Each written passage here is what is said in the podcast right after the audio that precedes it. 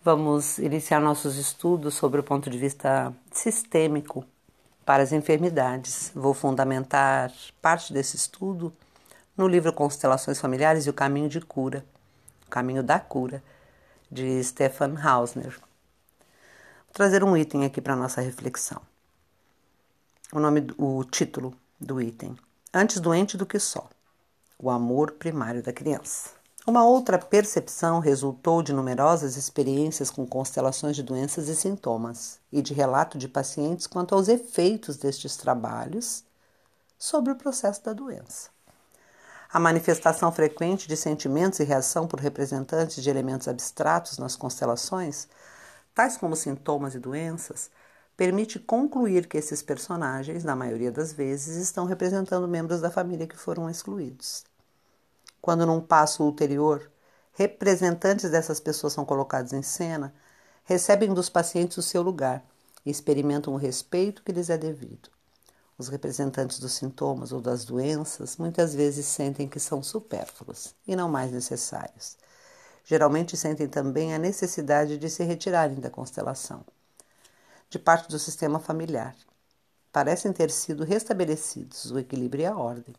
A partir dessa perspectiva, poderia ser, poderiam ser criados os pressupostos para uma cura do paciente.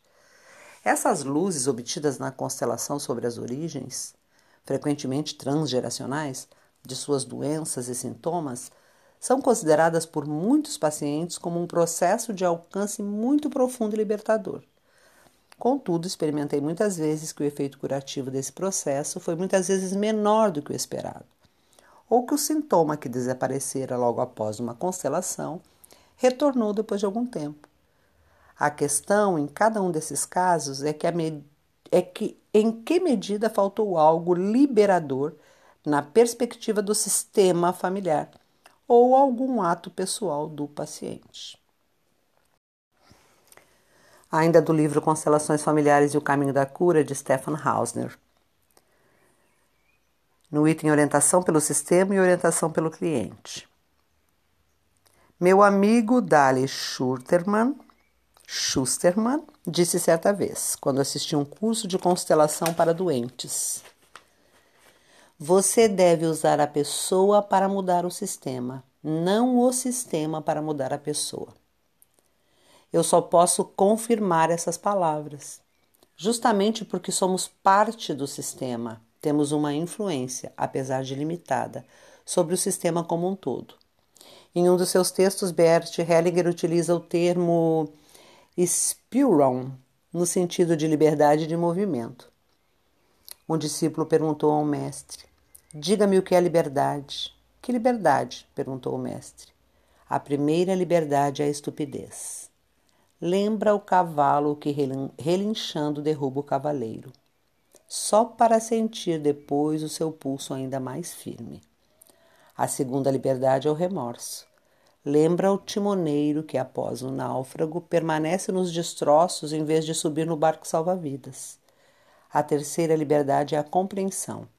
Assemelha-se ao caule que se balança com o vento, e por ceder onde é fraco, permanece de pé. Isso é tudo? perguntou o discípulo. O mestre retrucou. Algumas pessoas acham que são elas que buscam a verdade de suas almas. Contudo, é a grande alma que pensa e procura por meio delas. Como a natureza, ela pode permitir-se muitos erros, porque está sempre e sem esforço substituindo os maus jogadores. Mas aquele que a deixa pensar, ela concede, às vezes, certa liberdade de movimento e como um rio que carrega um nadador que se deixa levar, ela o leva até a margem, unindo sua força à dele. Este pedacinho aqui do livro do Stefan Hausner está no outro livro de Beth, No Centro Sentimos Leveza.